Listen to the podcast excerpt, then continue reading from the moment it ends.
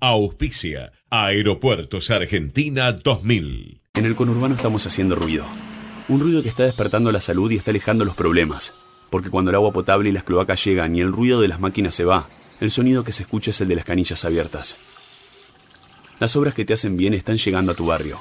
Más información en mejoratubarrio.aisa.com.ar. Agua y saneamientos argentinos. Ministerio del Interior. Obras públicas y vivienda. Tu auto te hace ir para adelante. Solicita tu préstamo Tu Auto UVA en Banco Provincia. Financia un auto cero kilómetro, sin prenda y hasta en 48 cuotas. Conoce más en bancoprovincia.com.ar. Parque Eólico Arauco es una empresa estatal que genera recursos genuinos al transformar el viento en energía eléctrica y con sus utilidades impulsar el desarrollo productivo de La Rioja a través de mecanismos que permitan hacer sustentable la producción agrícola ganadera en la provincia. Parque Eólico Arauco, presente y futuro. El teatro hace bien, el teatro hace bien, el teatro hace bien. No te quedes con las ganas. Estudia teatro en Timbre 4. Abierta la inscripción 2018. Niños, adolescentes y adultos. www.timbre4.com. Dirección Claudio Tolcachir. En la ciudad, la red integral de monitoreo ya cuenta con más de 8.000 cámaras entre calles, subtes y colectivos para detectar alertas en tiempo real, además del anillo digital de monitoreo de patentes. Juntos, seguimos avanzando hacia una ciudad más segura. Buenos Aires Ciudad.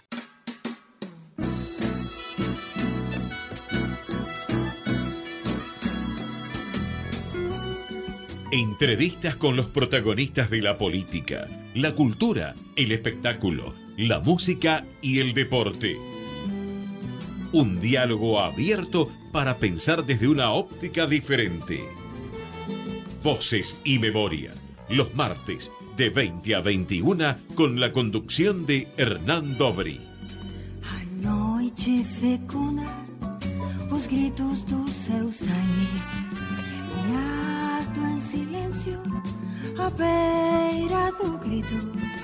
Chego até os restos do seu amor vazio agora não Buenas noches, bienvenidos a una nueva emisión de Voces y Memorias.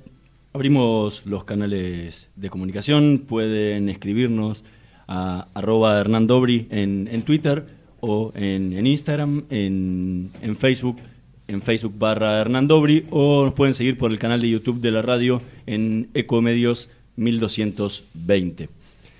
Hoy tenemos como invitado a un diputado nacional por la Ciudad de Buenos Aires, por el Frente por la Victoria. Es el nieto recuperado número 77 por las abuelas de Plaza de Mayo. En 2005 fue designado por el presidente Néstor Kirchner como coordinador del Consejo Federal de Juventud. Fue miembro de la Mesa de Conducción Nacional de la agrupación La Cámpora. Fue titular de la Secretaría de Juventud del Partido Justicialista. Fue secretario de Derechos Humanos del Partido Justicialista. Eh, en las elecciones de porteñas de 2007 fue uno de los candidatos del Frente para, eh, para la Victoria por la legislatura de Buenos Aires y quedó como primer suplente y luego asumió la banca ante la renuncia de su titular. Hoy nos acompaña en Voces y Memorias Juan Cabandier. Muchísimas gracias por venir. Gracias a vos por la invitación, Hernán. ¿Por qué la política? Uy, ¿por qué la política? Y creo que tiene muchas explicaciones, principalmente porque me parece que es el lugar para hacer grandes cosas, pero también es cierto que desde la política se pueden hacer eh, grandes cosas muy malas. eh, obviamente que opto por, por las cosas virtuosas de, la política. Eh, de chico siempre me, me gustó las cuestiones públicas, políticas, desde muy pequeño incluso, pero obviamente que al conocer mi historia, cuando supe mi identidad, que, que fue gracias a, que las abuelas de Plaza de Mayo eh, me, buscaron y, y, finalmente en el 2004 pude encontrar quién era verdaderamente, eh, obviamente ahí también me enteré que había un trasfondo político muy fuerte y que las causas por las cuales mis papás eh, habían desaparecido también eh, estaba relacionado a, su forma de pensar, a las cuestiones ideológicas, a las cuestiones políticas. Y, en ese momento obviamente sentí un, un gran acercamiento a, a la cuestión de derechos humanos, a la, a la justicia, la verdad, la memoria, la tarea que venían llevando abuelas. Y obviamente también eh, todo eso tiene un trasfondo político, porque es decir, las abuelas eh, bregan por la, el encuentro de nietos que no tienen su identidad y en definitiva el acercamiento a los nietos también responde a cuestiones políticas, porque las abuelas solas no hubiesen podido, si no hubiese un banco genético de datos que eso les permite, nos permite contrastar nuestra ADN, este, Sí, nuestra información padres. de ADN con la de nuestros papás. O con familiares. Eh, si el Estado no estuviese presente sería más difícil para las abuelas encontrar nietos. Entonces, eh, obviamente que, que la, la cuestión política está atravesando la vida de todos y la mía en particular, y eso me motivó, me motivó a, acercarme a lo político a partir de conocer mi identidad, pero antes también. Antes era un pibe, un niño adolescente que leía diarios, que eh, miraba noticieros, que me gustaba la cosa pública, la cu- cuestión, las cuestiones políticas y, y obviamente también lo de Néstor Kirchner para mí fue muy fuerte porque fue un, un, un amor grande eh, el hecho de, de ver lo que iba pasando en aquel año 2003. eh, veníamos de una crisis muy grande como la del 2001 y eso me enamoró mucho, me acercó también a esa posición y justo se dio que, que también encontré mi identidad, entonces el acercamiento al Frente la Victoria o al proyecto de Néstor fue casi natural. En, en una entrevista decías que en el transcurso de mis días sentía con Néstor tenía un manto, de protec- un manto protector que me daba consejos ante- antes de mi, hasta mi vida personal. Mm. ¿Qué significó para, para vos, Néstor Kirchner? Y eso, tal cual como lo expresé, eh, a mí me parece, o lo, lo que yo sentí, lo que viví, eh, que Néstor tenía ese rol, ¿no? que no soy un beneficiario eh, exclusivo de esa, ese manto protector de Néstor, sino que creo que a muchos argentinos ¿no? los cuidó cuando se paró frente a las empresas de servicios que querían aumentar las tarifas y él dijo, no, acá no se aumenta nada porque estamos en una crisis, cuando se paró ante el Fondo Monetario para decirle, acá nos sacan la deuda, queremos pagar la deuda con una quita del 70%, cuando eh, se paraba ante los abusos de policiales, de la famosa este, mano dura o gatillo fácil de las fuerzas de seguridad. Es decir, era una persona que, protegía, que cuidaba. ¿no? Cuando restableció, digamos, la actividad económica que estaba muy deprimida, producto de, la crisis de 2001, también era una forma de protegernos. Y, yo también sentí esa protección porque además tuve la oportunidad de conocerlo, de estar cerca de él, de poder conversar, de poder compartir muchas cuestiones. Entonces, eh, básicamente eso es lo que sentía. En, en, otra, en otra entrevista decía que el, que el viernes eh, anterior a, a, su muerte habías tenido la necesidad de llamarlo, pero que finalmente no, no lo hiciste. Sí. Eh, ¿Qué sentiste el, el, el, día que te dijeron que había, que había muerto? Eh, nada, lo primero fue un shock, obviamente. Eh, fue aquel, aquel día de octubre donde justo se se, se, daba también el censo nacional de, de el mismo 2010, día. el mismo día. Eh, fue un impacto fuertísimo, ¿no? Fue un impacto fuertísimo porque obviamente eh, somos, eh, nadie lo esperaba y, y si bien había él tenido dos intervenciones quirúrgicas previas al día de su fallecimiento, eh, la verdad que uno pensaba que nada, que no podía pasar nada porque estaba bien cuidado y lo habían operado y bueno, pero fue impactante y sentí un dolor profundo que me costó mucho tiempo poder este, sacarme ese dolor, ¿no? Como le pasó a muchos, obviamente, principalmente a su familia, Cristina, a sus hijos este, y a muchos argentinos también, que lo hemos conocido, los que no lo han conocido también, que sentían quizás ese manto protector, han sentido esa angustia, esa situación de, ¿no? De, no tener algo que, que era tan importante.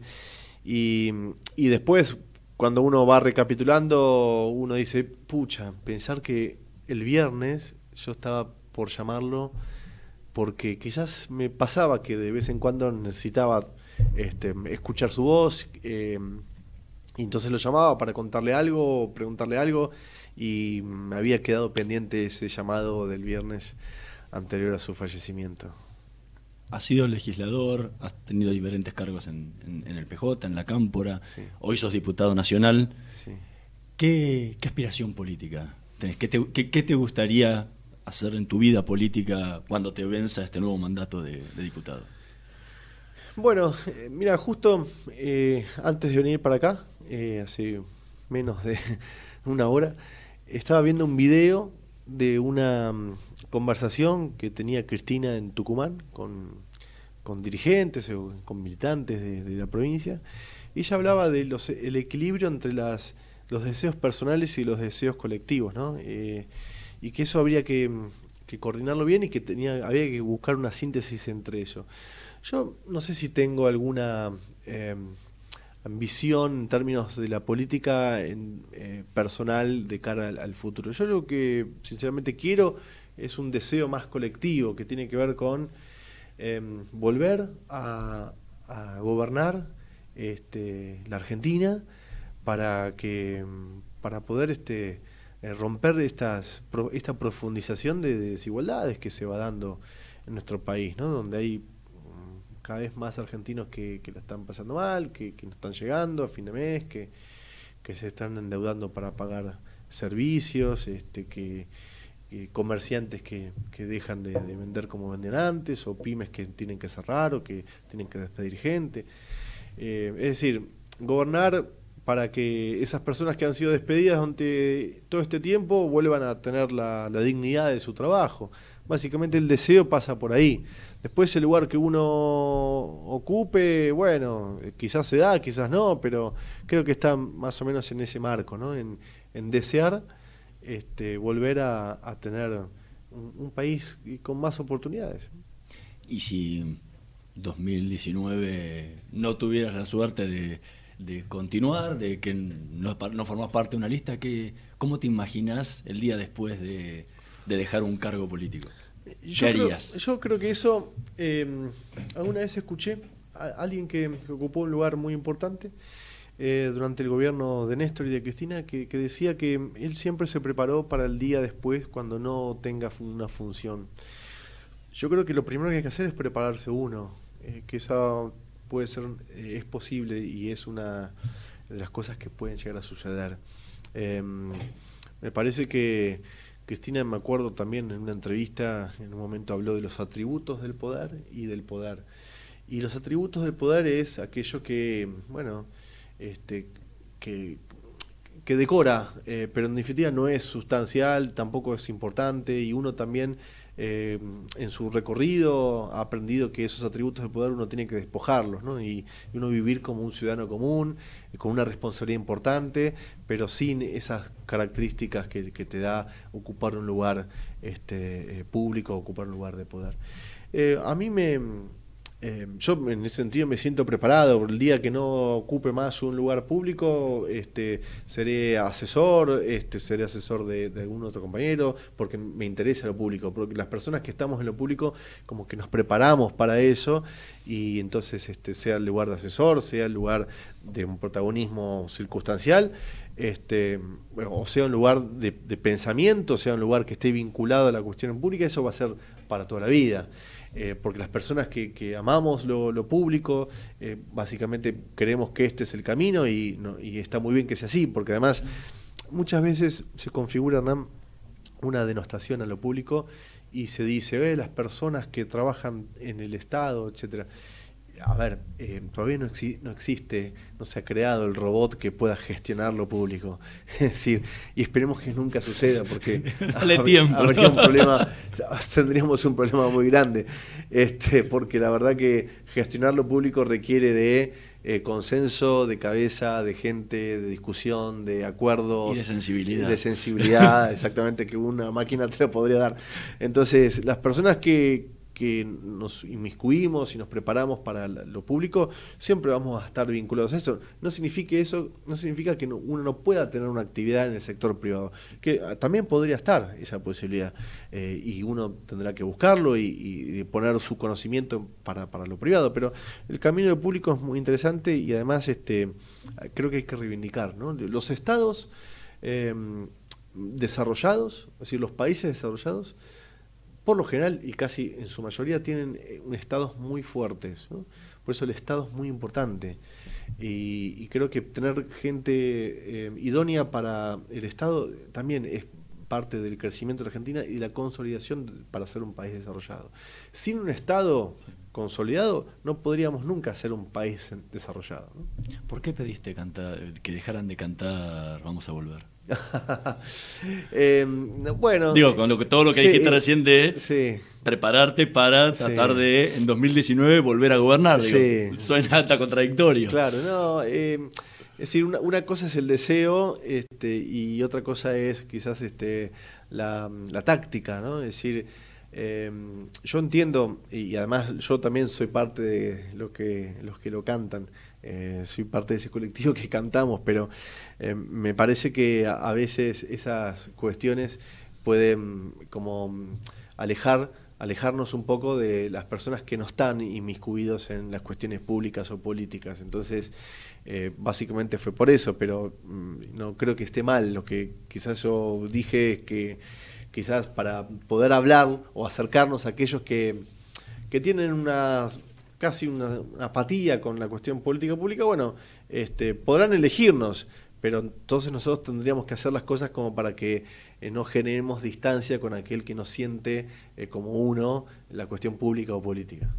Estamos conversando con el diputado nacional Juan Cabandier. Vamos a escuchar el primer tema que eligió para esta noche de Voces y Memorias, Bichos de Ciudad, Los Piojos.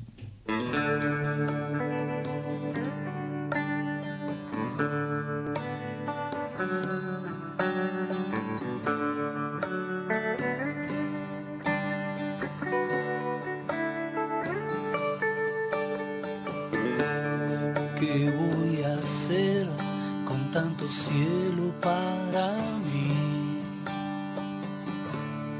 Voy a volar, yo soy un bicho de ciudad. ¿Qué voy a hacer? ¿Cuál es el camino a seguir? Voy a soñar con ese beso al regresar. Cierro los ojos, lo imagino algo mejor. Respiro hondo y tomo el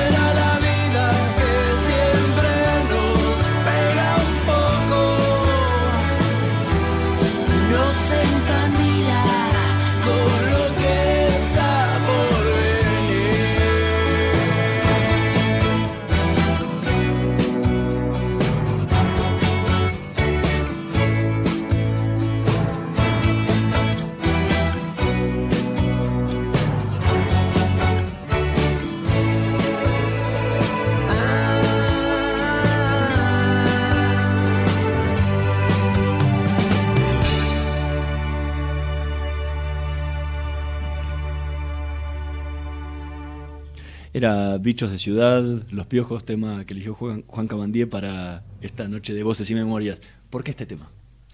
Bueno, eh, a ver, Los Piojos en particular es eh, una banda que, que me gustó mucho y, y actualmente también sigo a Ciro y los Persas, que, que es un desprendimiento de aquella banda este, fundante.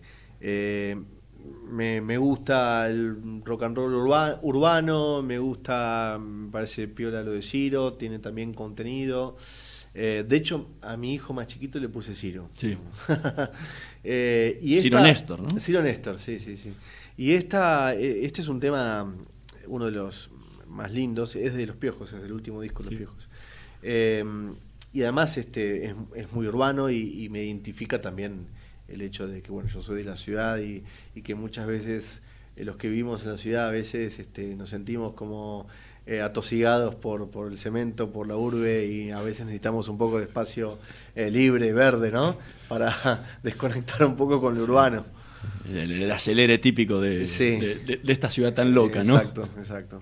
El- en un momento de tu vida, ¿sí? Em, encaraste la búsqueda de, de tu identidad y junto con el apoyo de tu hermana empezaste la búsqueda en, en- en Abuelas de Plaza de Mayo. Eh, ¿Qué sentiste el día que, que te llamaron y te dijeron, sos Juan Cabandier? Muchas cosas sentí, pero una de las que se impone fue la siguiente. Yo venía en su búsqueda, ¿no? antes del enero del 2004, suponete un año, año y medio antes, yo venía en mi cabeza procesando la hipótesis de que quizás no era hijo de los que decían que eran mis papás, entonces eh, incipientemente empecé como a dudar, a buscar eh, pesquisas, elementos que me acerquen a la posibilidad de eh, hipotizar, eh, con- conformar una idea de que quizás podía llegar a ser adoptado o en un momento dije, a mí me parece que yo soy hijo de desaparecidos. Sin saber, sin tener elementos, dije, yo estoy seguro de que soy hijo de desaparecidos y voy a ir a abuelas. Así fue, lo hice. Ahora, en el transcurso de todo ese tiempo, no, en algún momento yo pensé, che, no estoy delirando, no estoy tirando cualquiera, como uno podría decir vulgarmente. Eh, entonces, cuando me dijeron, vos sos hijo de desaparecidos, acá está el análisis científico del hospital público, este, la sensación que tuve fue, tenía razón, no estaba loco ni estaba delirando, tenía razón. Y eso me significó algo fuerte y potente para decir, ves, tengo que guiarme por lo que me decía mi corazón. Este, y eso fue para mí un punto dentro del dolor que significaba este, saber que tenías una historia tan trágica que era una historia parte de lo que fue la historia contemporánea de, Sí, de nuestro país, pero al mismo tiempo, y, y perdón, y la tristeza también de saber que no iba a tener más a mis papás, que mis papás no estaban. Ahora, ante esa situación tan dolorosa, también pude decir, pucha, valió la pena eh, guiarme por esas este, voces que, encontré adentro de mi cabeza, de mi alma, y está bueno que, siga, eh, digamos, que escuche la voz de, mi corazón. Previo a eso, a, a saber la noticia, eh, le diste a tu apropiador la última posibilidad de que te contara la verdad, ¿no? Y lo, lo llamaste y, y como que te preguntó quién, qué- quién sabía que te habías hecho los exámenes y, y todo. ¿En algún momento tuviste miedo después de eso? Yo en todo ese tiempo sí tenía miedo, porque a mí me criaron con, con el factor del miedo, ¿no? Esta persona tenía un régimen doméstico castrense, un formato milico, ¿eh? para decirlo en palabras este, más este, fáciles, y, además que, era una persona violenta y además que, eh, bueno, que, que tenían impunidad o se creían tener impunidad durante muchos años, incluso después de la dictadura. Bueno, el caso de Julio López fue Bueno, muy reciente, ¿no? Exactamente. Entonces, eh, sí tenía miedo. Por eso, cuando yo dudé fuertemente, cuando ya elaboré esta hipótesis que antes te decía de que podía ser hijo de desaparecidos y que yo tenía el, con- el convencimiento de serlo, pero sin tener elementos que podían este, aseverarlo, se me ocurre llamarlo por teléfono. eh, yo no lo veía más eh, y lo llamé por teléfono y entonces le pregunté. Eh, le afirmé primero que yo era hijo de desaparecidos, él no, lo negaba, lo negaba, lo negaba, esto en la conversación telefónica. Entonces eh, él me pregunta, ¿quién más sabe esto que vos me decís? Ahí me dio la pauta de que entonces era hijo de desaparecidos y me estaba preguntando, ¿quién más sabe esto?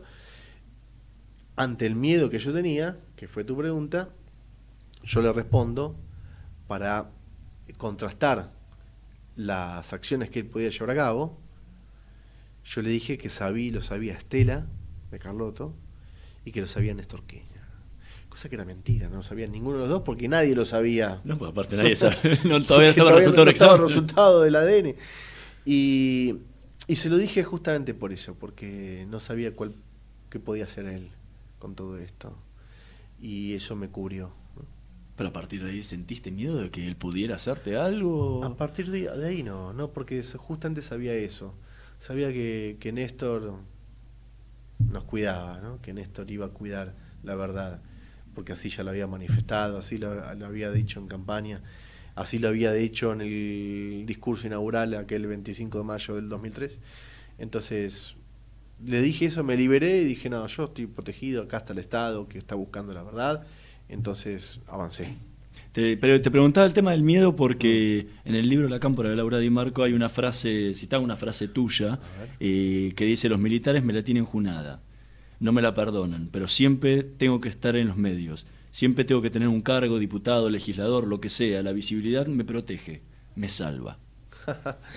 No sé de dónde sacó No Di lo sé, Marco. este, o sea, es pa- ¿Eh? es parte del libro. eh, por eso te preguntaba el miedo. O sea, si después de ir, después que se conoció y se conoció tan pública tu, Sí. tu historia, te mm, sentías, sentías miedo de que, y, y después más de lo que pasó con, con Julio López más adelante, si sentías miedo que pu- alguien pudiera tomar una represalia contra, Eh, contra vos. Mira, este. Sinceramente, este, yo creo que darle visibilidad es casi una de las. eh, de los, del ABC de aquellos que, que pasan por una historia ¿no? similar o como la mía. Eh, y creo que hay razones para entender por qué uno puede tener que cuidarse y, y tener visibilidad. Vos fíjate el caso de, de, de Santiago Maldonado y el caso de Sergio Maldonado. Desaparece durante 72 días Sergio Maldonado, Santiago Maldonado, Sergio encara la búsqueda, este, obviamente acude a los medios este, y da, mucha visibilidad, pero fíjate lo que pasaba en todo ese tránsito. El juez que tenía que investigar quién había hecho desaparecer a Santiago, le había intervenido el teléfono a Sergio. Una locura. Es decir, cómo los poderes este, fácticos, los poderes reales, los poderes de la Argentina, este, siguen actuando de alguna manera. Fíjate el caso de Julio López. Entonces, yo creo que mm, sí, a, veces es bueno darle visibilidad cuando enfrentás o cuando te opones a un poder. Sin lugar a dudas, ya son muchos años de democracia y, y lo que han hecho el pacto democrático de todos los partidos ha sido que los militares ocupen su lugar. Y quizás si las fuerzas de seguridad han tenido más preponderancia después de la dictadura, también los gobiernos, algunos más y algunos otros menos, se le han o han combatido la corporación que se arma alrededor de fuerzas de seguridad. Si vos me preguntás, hoy que estamos ante una situación donde el gobierno ha decidido que las Fuerzas Armadas ocupen roles este, o tareas de que les competen a las fuerzas de seguridad, eso es un problema. Eh, porque por muchas razones, por la historia de Argentina, pero también por los antecedentes o las experiencias que hay comparadas con otros países donde las Fuerzas Armadas este, ocupan roles que le corresponden a las Fuerzas de Seguridad. Eh, porque no puede estar en seguridad interior una Fuerza Armada. La Fuerza Armada tiene que bregar por la soberanía nacional, por el cuidado este, de, de los hipótesis de, eh, de actas Sí, de conflictos externos. externos, de Sí. conflictos externos, y inmiscuirse en, en tareas de, digamos, de, de- de apoyo eh, de cuestiones este, ante situaciones climáticas este, que puede ah, Sí, sí, como eh, lo han hecho acontecer, este, digamos, ahora no, no ocupar un rol de, de fuerzas de seguridad y seguridad interior, porque sería, sería un grave problema. Y, y eso es lo que estamos asistiendo al día de hoy. Por eso el rechazo tácito que, que hacemos muchos, porque la- lamentablemente el gobierno rompió ese pacto democrático este, de, entre fuerzas de seguridad y fuerzas armadas. Estamos conversando con el diputado Juan Cabandier. Vamos a hacer una pequeña pausa. En un minutito más volvemos con más voces y memorias.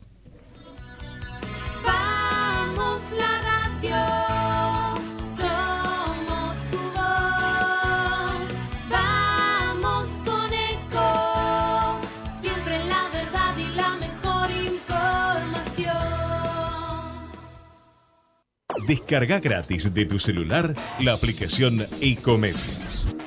Podés escucharnos en vivo, informarte con las últimas noticias y entrevistas en audio y video. Búscala y bajate la aplicación Ecomedios. Podés vernos en vivo en ecohd.com.ar.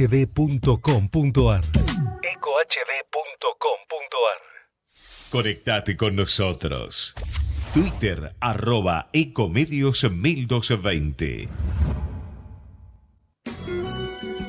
Voces y memoria. Una hora con los protagonistas de la política, la cultura, el espectáculo, la música y el deporte para pensar desde una óptica diferente.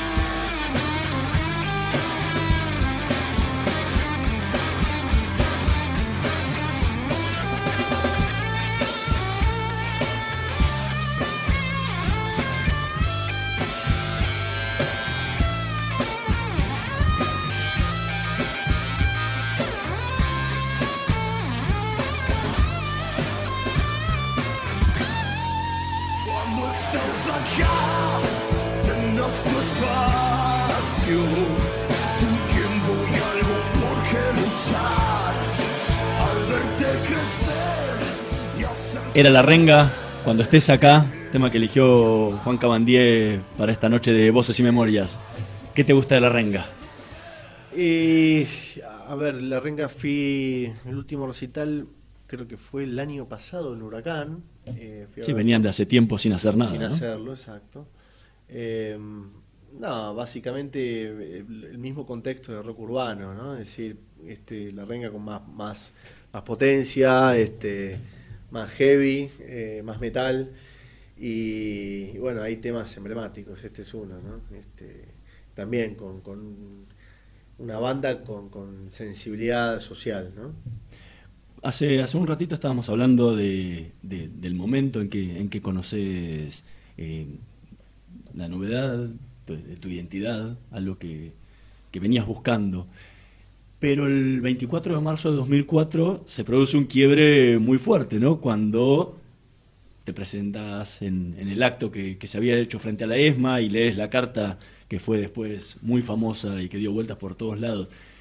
¿Qué cambió en vos a partir de ahí que te transformaste en una personalidad pública? Y hasta ese momento mantenías tu historia en, en los núcleos de los organismos de derechos humanos, Sí. pero a partir de ahí fuiste una imagen pública. Sí. Sí, no, no pasó mucho tiempo entre que yo descubrí mi identidad y ese acto. De, de hecho, eh, yo conozco mi identidad, me dan el resultado de- del análisis de ADN el 26 de enero del 2004 y el acto Dos de meses la antes. ESMA fue el 24 de Claro. marzo, o sea, pasaron dos meses. En, en ese tránsito de los dos meses hubo un montón de llamados para eh, que dé una entrevista y yo decía no, no, no. Básicamente, no por mala onda, sino porque quería estar, digamos, este, conmigo mismo, procesarlo. tenías- tenías que asimilar todo eso. Asimilarlo, exacto. Ahora, cuando me dicen de, de lo del acto, yo sentí que sí, que, que tenía que hacerlo. Básicamente por una cuestión bastante pragmática y, y- y- e ingenua, si, si querés analizarlo de alguna manera. Yo dije, voy a, voy a hablar en ese acto cuando me lo proponen, porque esa es la manera que yo voy a tener para que todos los que me conocen eh, sepan de una vez este, que, lo que, lo, que, lo que me pasó y no me digan más este, Mariano, que era el nombre que me habían puesto. Me imagino que a más de uno le habrá costado, eh, ¿no? Sí, sí. Y de hecho me conocen y ya no van a tener que preguntarme y yo no voy a tener que arrancar de cero para contarles lo que me pasó porque la verdad, la verdad que era medio engorroso, ¿no? Este, entonces dije, bueno, de esta manera me ahorro hablar con muchos este, y, lo, hice de esa manera. Ahora, cuando bajo de- del acto, del famoso acto de la ESMA, eh, me acuerdo que viene un, periodista de O Globo y me dice, bueno, quiero hablar con ustedes, quiero hablar con ustedes. Yo dije, no, no, no quiero hablar. Y me dice algo fulminante. Me dice, acabas de hablar ante 100.000 personas y no vas a darme una entrevista. Qué contradicción. Lo pensé un segundo y dije, tienes razón. Bueno, voy a darte una entrevista. Y di por primera vez este, una entrevista a la televisión brasileña. Y después, este, al, al instante, me agarra eh, un notero de rock and pop y salí hablando con, con Di Natale, con Juan Di Natale. Eh, y de ahí en más, eh, me di cuenta que, que yo tenía una responsabilidad, que era dar a conocer mi historia para ayudar a las abuelas. Eh, que además yo podía aportar porque había vivido eh, todo lo que podía estar viviendo cualquier joven que dudaba de su identidad. Y, fue así. eh, fue un acto muy fuerte, fue un acto que tuvo muchísima cobertura en todo el mundo y que gracias a ese acto y a todo lo que pasó ahí, muchos, miles se acercaron a abuelas para preguntar por su identidad. Y con cada aparición de un nieto que restituye su identidad, las abuelas hacen una conferencia de prensa y cada vez que hay una conferencia de prensa, este, al Es día siguiente hay nuevamente un vendaval de, de llamados este, que después, eh, muchas veces, puede ser este, el, in- el paso inicial para encontrar una nueva identidad. ¿Qué sentiste en el momento ese que te dijeron las abuelas? Lo decías vos textualmente, que dice, no te quiero presionar, pero tu familia está en abuelas, Claro. vos decidís si ir o no. Claro. ¿Qué, Claro. qué sentiste en ese momento cuando tenías que, que ibas ahí, que ibas con, con tu hermana y con, Claro. con tu novia Sí. en el taxi yendo para Exacto. abuelas? ¿Qué, qué sentías en ese momento vos? Claro, eh, yo estaba, cuando me dan el informe genético, estaba en el, el Ministerio de, de Justicia y Derechos Humanos y, y ahí me dicen, eh, tu familia está en la sede de abuelas, ahí en, en el Abasto, perdón, sí, en el Abasto, justo enfrente del Abasto, sobre Corrientes, la sede de abuelas. Yo dije inmediatamente que sí, eh, porque me parecía que, que era lo más justo y además de lo que yo estaba buscando, procurando. Mientras iba en el taxi, eh, no sé, iba mirando por la ventanilla, no, no podía creer lo que estaba pasándome. Estaba choqueado. ¿no? Eh, estaba con expectativas, eh, con la cabeza, digamos, a 2000 por hora. Y me preocupaba si mi familia estaba bien. Eso pensaba. ¿Cómo estará mi familia? necesitarán de mí, necesitarán que algo para que las ayude. Eh, tenía esa preocupación. Y en el momento que se abrió la puerta y los viste, Y en el momento que se abrió la puerta fue ultra emocionante, pero también un shock, porque imagínate, había muchos familiares míos y, y Estela me iba presentando a cada uno y yo no retenía quién era cada uno, ¿entendés? Entonces, si eran madre o padre, decía tío, eh, bueno, obviamente por una cuestión este, Sí, física, alguna. identificaba que por ahí podía ser mi abuela, mi abuela, eh, pero bueno, eh, pasaron como un rato hasta que pude volver a fijar este, eh, la vista en cada uno e identificar, bueno, mi abuelo, mi abuela, mi tío, mi tía, mi primo, este, amigos, etcétera. Y, y bueno, nos quedamos en esa noche, eh, sí, tarde noche, un montón, hablando y, y contándonos cosas. eh, y al, al otro día nos juntamos a, a comer un asado en la casa de mi abuela, un asado creo, o empanadas, no me acuerdo. Y seguimos este, como ganándole a las agujas del reloj, ¿no? Por el tiempo perdido. y cuando volviste a tu casa de esa tarde-noche, Uf, eh, y me costó, me costó, me costó dormir, me costó. eh, que lo, lo que pedí fue a mis amigos, este, hagamos un encuentro que tengo que contarles algo. Eh, me fui con mis amigos, eh, les conté, algunos ya sabían mi, mi búsqueda, otros no. Y fue un shock también para mis amigos. y de repente... Sí. Sí, sí, fue un shock. Y aparte de repente era otra persona. Claro. Claro. era- Era, la misma persona pero con otro nombre. Claro, digo, pero eh, a partir de ahora hasta, hasta llamarte Sí, sí. diferente. Sí, sí, Eh, totalmente. Para alguien que te, te conocía por ahí de toda la vida. Claro. En, en alguna entrevista que decías que a vos te habían criado para hacer funcionar el sistema Ajá. y ser tan rígido como la fuerza era. Claro. De hecho, vos eras así. Claro. ¿Cómo hiciste, más allá de tener que asimilar toda una nueva historia, pues decís que eras así, para cambiar Sí. esa personalidad? Tal cual. Y, sacarte esa parte de tu personalidad de, de Sí. encima. Sí, tal cual. Mira, fue una deconstrucción que mm, yo empecé a hacer antes de conocer mi identidad. De hecho, creo que esa deconstrucción que yo fui haciendo es la que me permitió dudar de quién era. Entonces, llegué a, a saber quién era Juan con un avance bastante nítido en la deconstrucción eh, que, que- que me habían creado, ¿no? En la deconstrucción de, de esa rigidez eh, o esa cuestión facha, ¿no? Es decir, eh, Porque venía de una casa de derecha, o sea, Sí, de derecha, mm, diría que más que de derecha, ¿no? Es decir, eh, pero sí, como que yo siempre fui contestatario a, a ese formato, a esa rigidez. Eh, siempre procuré, desde, adole- desde adolescente, procuré no parecerme al hombre que me había criado. Eh, no me sentía para nada identificado, quería ser distinto.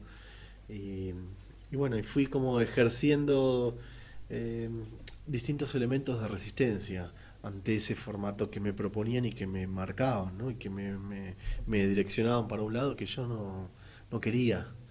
Y entonces, eh, puedo decir que eh, el acceso a, otras lecturas, que eso me lo dio la facultad eh, cuando estudiaba psicología, y, eso fue lo- los primeros signos de, libertad que yo encontraba y de, asumir una propia identidad, de asumir a mí mismo y construir mi propia identidad. Eh, viajar de mochilero por la Patagonia o por eh, Perú, por Bolivia, fue como los ámbitos que yo encontraba de libertad donde era, era yo. ¿no? Entonces eso fue conformando este, mi, mi propia identidad. Pero faltaba lo fundamental. Sí, sí, obviamente. Era conocer mi familia y mi nombre. El, esa- eso que contabas de la adolescencia, ¿fue también lo que te llevó a decir no a, a ir al colegio militar? En realidad, lo, de la- lo del liceo militar, Liceo militar. fue una circunstancia que me excedía. Imagínate que yo tenía 12 años. El liceo militar es la secundaria dentro de, este, lo que es la formación militar. Eh, básicamente, yo hice una, una academia preparatoria eh, que es exclusiva para escuela militar y para liceos militares, naval y aeronáutica también. Eh, y no, no, no ingresé al liceo militar porque justo el año 89, donde yo tenía que dar el examen de ingreso que me había preparado todo un año, hubo, no hubo ingreso por una cuestión presupuestaria. Eh, estamos hablando del fin del radicalismo, ¿no? del Sí. gobierno de Alfonsín. Entonces, esa fue la razón por la cual no ingresé al, al liceo militar. Hubiera sido. Hubiera sido bastante muy, muy raro, compleja, ¿no? Loco, sí. No, y más por, to- por toda esta situación de, de libertades que buscabas, es, es- es la antítesis de la, la- Quizás no, libertad. no hubiese, si ingresaba no hubiese podido deconstruirme ¿no? al formato que me direccionaba la familia que me crió. ¿Qué sentiste el día que se pronunció la justicia, dio el fallo en el que condenaban a, a tu apropiador? Em, me pareció algo justo, ni, ni alegría ni jolgorio, me pareció justo. Básicamente porque, es decir, yo no tengo eh, odio sobre, sobre esta persona. Más bien podría decirte que tengo indiferencia, pero la indiferencia no significa que sea apático este, a, a lo que debería ser la justicia, que fue lo que realizó y que me pareció que estaba bien, que era justo eh, por los delitos cometidos. La, la imagen que tenés de quien fue tu madre de crianza, como, como muchas veces la, la llamás, eh, ¿en qué reside? Porque incluso en, en- cuando presentaste tu alegato pediste que no, que no- la, no tuvieran una, si la condenaran no tuvieran una condena similar o que la dejaran fuera de la condena. Claro. ¿A qué se debe esta diferencia en- entre los dos? Y eh, básicamente es- se debe a, a las formas, a... eh, sí, eh, es decir, fue una... A ver, en un contexto, ¿no? Estamos hablando de un contexto de mentira y donde todos los días, hasta que yo descubrí mi identidad, se configuraba el delito, ¿no? Se volvía a renovar el delito. Eh, o sea, viví 25 años eh, en el marco de un delito que habían cometido estas personas. La mujer que me crió fue parte de eso. Ahora, eh, no cometió conmigo ni violencia, ni verbal, ni física, muy por lo contrario. Tampoco eh, ejerció sobre mí desigualdad con respecto a, Tu hermana. a mi hermana, que es hija de ellos. Es más, te diría que trataba de compensar ¿no? Eh, el privilegio que tenía mi hermana con respecto a su padre y la diferencia que esta, este hombre hacía sobre mi hermana y sobre mi persona. Eh, la mujer que me creó creo que intentaba compensarlo y fue una mm, mujer eh, buena, cariñosa, afectuosa y podría decirte que mm, yo las cosas positivas que yo tengo de ese tiempo se las atribuyo a ella y también obviamente a las experiencias que uno va configurando eh, con su círculo de amistades, con los referentes este, que no están dentro de tu familia, que cualquier persona va este, eh, construyendo. ¿Seguís teniendo una relación con ella? Tengo una relación, sí, no- es la misma, por supuesto, pero tengo relación. ¿Y qué sentiste el día que le dieron la prisión domiciliaria a Tope Perdedor? Y me pegó, eh, me pegó bastante. Sí, eh, me parece un, un acto de injusticia porque las razones por las cuales se lo dan no ameritan. Eh, y me movió cosas, sí, sin lugar a dudas. Pero bueno. ¿Te hubiera, te hubiera gustado que se hubiera preso? Eh, preso, digo, preso real en, en una cárcel. Sí, por, porque, mm, fíjate, eh, fijó domicilio en un barrio cerrado. Es decir, ¿quién va a controlar que la esté casa, en que las no paredes de- del domicilio y que no esté jugando al tenis o paseando o en una pileta o haciendo esas cosas? ¿Quién va a controlar la salida? Más allá de que tenga o no pulsera, Sí, o tobillera, lo o que fuera. tobillera, o esas cosas. sí. Eh, vamos a, a escuchar el, el último tema que eligió Juan Camandie para esta noche de voces y memorias. Divididos, dame un limón.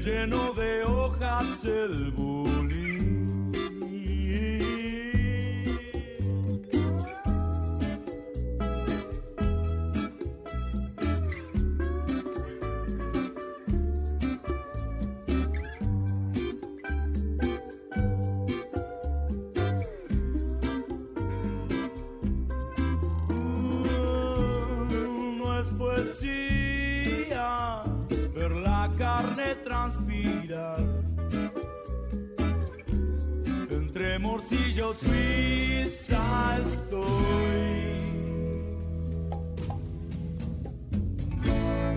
Cambio gajo por infusión,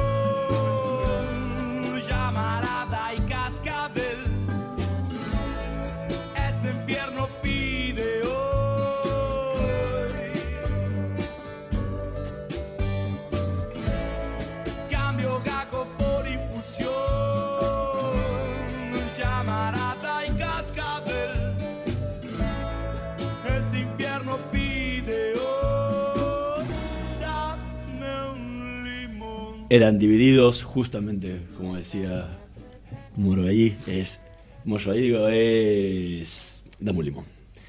Tema que eligió Juan Camandí para esta noche de voces y memorias. Eh, hace unos años, hablando ya de música y todo, León Gieco te dedicó un tema. ¿Qué, qué sentiste cuando te, cuando, te, cuando te escuchaste representado, aparte en un, en un ícono y un ídolo como, como Gieco? Rarísimo, la sensación fue rarísima. Eh, fue de un total agradecimiento. León es una persona entrañable, un hombre solidario, un hombre bueno. Eh, pero a mí también me marcó eh, gran parte de, de mi vida, juventud, adolescencia, y tener un tema de él era mucho, era demasiado, nunca, nunca este, soñé que eso podía pasar, nunca lo busqué. Eh, ¿Te llamó? ¿Te contó cómo, cómo, Sí. cómo fue la, la trama detrás de ese Sí, en realidad, eh, en el acto de la ESMA que vos referenciabas, el 2004, él tocó eh, antes de- del discurso de Néstor, antes Sí. del discurso eh, de una chica de hijos y el mío. Eh, y entonces, para mí era muy importante León, porque además sus canciones me habían como hecho pensar mucho. Eh, y entonces yo lo vi eh, atrás del escenario antes de que él cante y fui a saludarlo, este, como muy emocionado de saludarlo, de tocarlo, de, de abrazarlo. Eh, y le dije algo que, no sé, eh, como por ejemplo, eh, tus canciones me ayudaron a encontrar mi identidad, algo, algo por el estilo. Y él no entendió porque no sabía quién era, ¿Quién era, claro? no había hablado todavía. Entonces, eh, después de un tiempo, él viendo un documental de, de mi historia, un documental que, se, que hizo en Ser Urbano, que era un programa que hacía Gastón Pauls, eh, él identificó que esa persona que había ido a saludarlo atrás del escenario era el mismo que eh, había hablado, él no, había- no había visto los discursos porque estaba zapando, con, ensayando con, con, con Serrat, eh, que también tocó en ese acto. Y entonces eh, le dijo a Gastón, eh, che, quiero eh, hablar con Juan, quiero juntarme. Y entonces fuimos a, a cenar un- una noche y conversando, conversando hasta la madrugada y hablando de esas cosas. Eh, él llega a su casa y empieza a componer un tema y a hacer los primeros acordes del ritmo. Y mm, yo me entero a, a la, a la semana o 15 días que él había, eh, de esa conversación, hecho un tema. Pero tardó después como tres meses hasta que me lo tocó, me lo presentó en su estudio de grabación ahí en el Parque Centenario y imagínate, yo estaba como, ¿no? como un niño en Navidad. Juan Cabandier, muchísimas gracias, Gracias, por habernos Hernán. acompañado en esta noche de Voces y Memorias. Bueno, te agradezco mucho a vos. Nosotros nos vamos a reencontrar la, la semana que viene en una nueva edición de Voces y Memorias. En la operación técnica Javier Martínez. Nos vemos el próximo martes. Auspicio Aeropuertos Argentina 2000. En el conurbano estamos haciendo ruido. Un ruido que está despertando la salud y está alejando los problemas. Porque cuando el agua potable y las cloacas llegan y el ruido de las máquinas se va, el sonido que se escucha es el de las canillas abiertas. Las obras que te hacen bien están llegando a tu barrio. Más información en mejoratubarrio.aisa.com.ar. Agua y saneamientos argentinos. Ministerio del Interior. Obras públicas y vivienda. Tu auto te hace ir para adelante. Solicita tu préstamo Tu Auto UVA en Banco Provincia. Financia un auto cero kilómetro, sin prenda y hasta en 48 cuotas. Conoce más en bancoprovincia.com.ar. Parque Eólico Arauco. ¿Sabías que un generador de 2.1 megawatts genera suficiente energía para abastecer 2.800.000 hogares por año y el equivalente necesario para regar 2.900 hectáreas de olivos anualmente? Significa no emitir 3.700 toneladas de dióxido de carbono al año. Asimismo, con su potencia de 50 megawatts, permite un ahorro anual de combustible de más de 12 millones de dólares. Parque Eólico Arauco. Presente y futuro. El teatro hace bien, el teatro hace bien, el teatro hace bien. No te quedes con las ganas. Estudia teatro en Timbre 4. Abierta la inscripción 2018. Niños, adolescentes y adultos. www.timbre4.com. Dirección Claudio Tolcachir. En la ciudad, la red integral de monitoreo ya cuenta con más de 8.000 cámaras entre calles, subtes y colectivos para detectar alertas en tiempo real, además del anillo digital de monitoreo de patentes. Juntos, seguimos avanzando hacia una ciudad más segura. Buenos Aires Ciudad.